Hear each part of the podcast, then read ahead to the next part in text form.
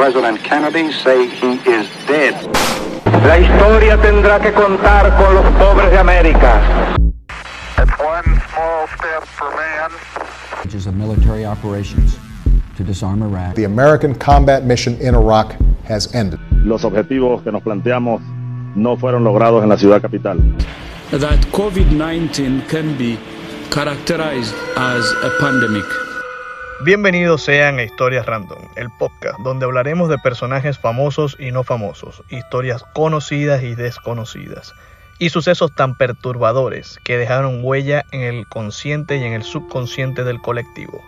Mi nombre es Leo Ruiz y sin más preámbulo, el episodio del día.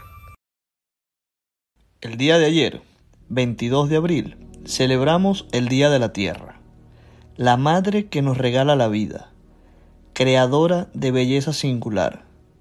Los andinos la llaman Pachamama, los antiguos griegos la llamaban Gaia, pero al final es una sola, la Madre Tierra, que al igual que los humanos, encierra la dualidad en sus entrañas, el poder creador y el poder destructor. Nos regala vida, pero también las toma de igual forma e indiscriminadamente el aire, las plantas, los ríos, animales son sus regalos para con nosotros.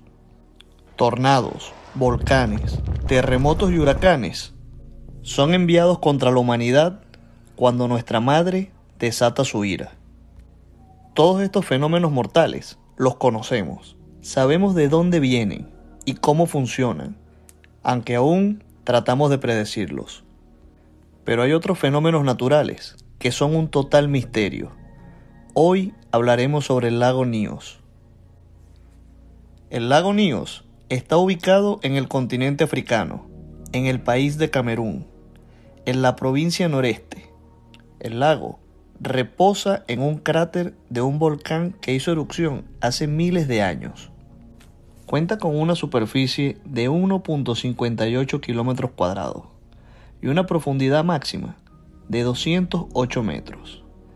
Alrededor de este lago hay varios asentamientos humanos que prosperan gracias al agua fresca y a la abundante vegetación. Pero esta paz se vio truncada una cálida noche del 21 de agosto de 1986. A tempranas horas de la noche, mientras los niños dormían y algunos adultos deambulaban fuera de sus casas, ocurrió algo terrible. La gente comenzó a caer muerta sin explicación alguna, como si el ángel de la muerte les diera un toque fatal. Esto ocurrió toda la noche. Uno a uno, los pobladores de las orillas del lago fueron cayendo en un letargo eterno para nunca despertar. Así fue hasta que los rayos del sol tocaron la tierra. En ese momento, la silenciosa matanza acabó. A la mañana siguiente, casi todos los niños y algunos adultos despertaron para descubrir que las polvorientas calles se encontraban repletas de cuerpos inertes, todos estos pertenecientes a sus padres, abuelos y hermanos. Ante semejante escena, nadie tenía idea de qué hacer, así que un grupo se dirige al poblado más cercano para pedir ayuda. Las organizaciones estatales hicieron presencia algunas horas más tarde, pero al igual que los sobrevivientes, poca idea tenían de lo que había sucedido.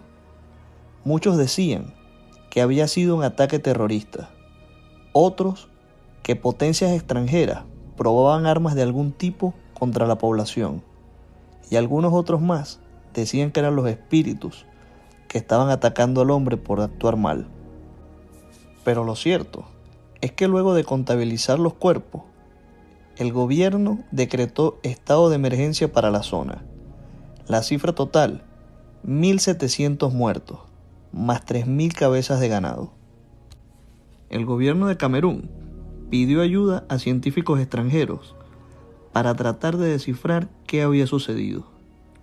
Uno de estos científicos fue el doctor Peter Baxter, oriundo de Reino Unido quien llegó a la zona dos semanas después de la tragedia. Cuenta que al llegar al pueblo de Níos aún habían cuerpos de personas y animales esparcidos por todas las colinas. Las pequeñas chozas de barro estaban vacías y el silencio era totalmente abrumador. Al acercarnos al lago, vimos que sus aguas estaban calmadas y había muchos peces y vegetación muerta flotando en él. Lo único que se observó con vida fueron ranas nadando en el lago. Otro de los científicos que llegó al lugar fue George Klein, de la Universidad de Michigan, y relata, cuando llegamos la atmósfera era escalofriante. Toda la gente y los animales estaban muertos, pero todos los edificios estaban en pie, como si nada hubiera pasado. Cuando llegamos al área del lago, pudimos ver muchos animales muertos. Hace un año estuve aquí y nadé en sus cristalinas aguas, pero hoy son de un color marrón rojizo.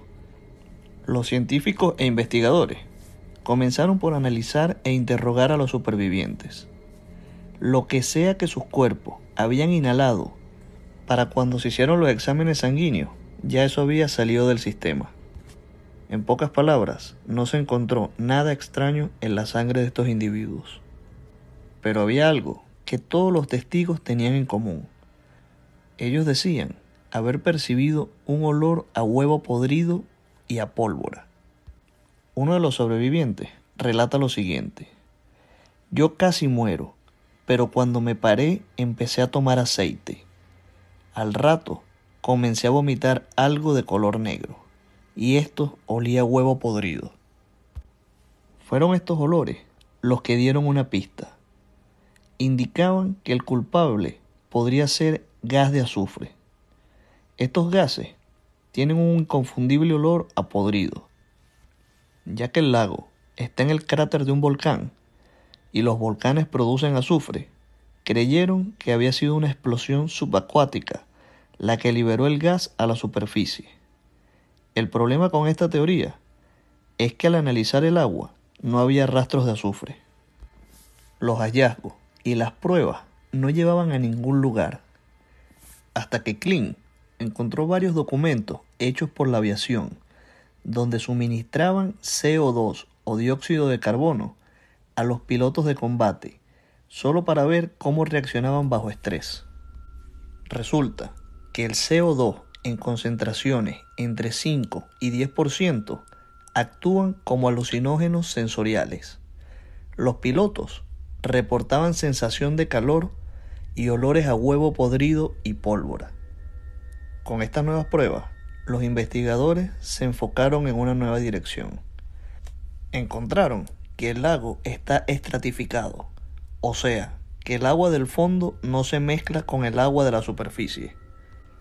Y como cuando se agita una botella de champaña, el gas del fondo sube a la superficie expandiéndose rápidamente en todas las direcciones.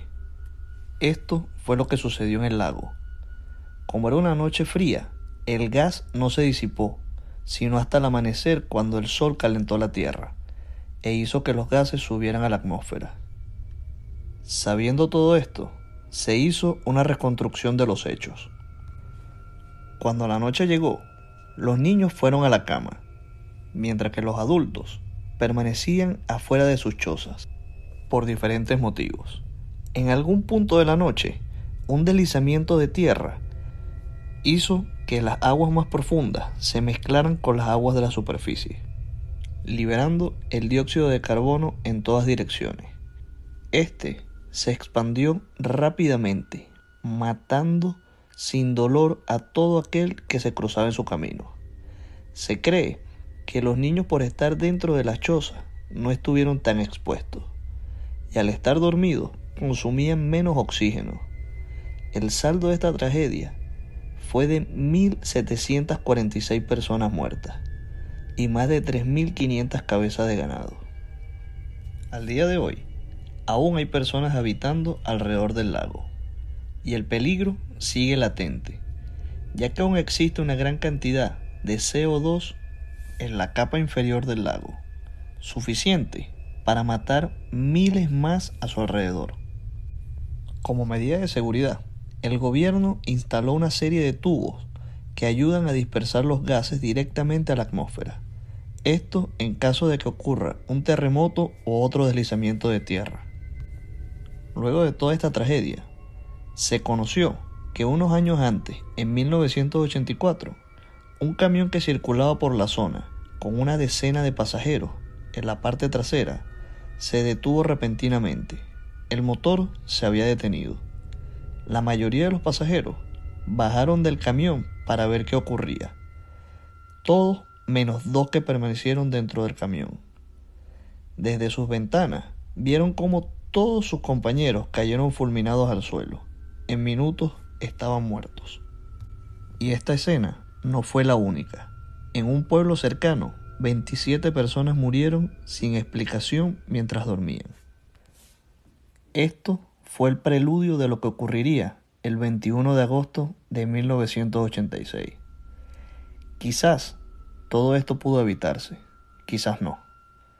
Pero cuando la ignorancia y las supersticiones reinan, no dan cabida a la razón.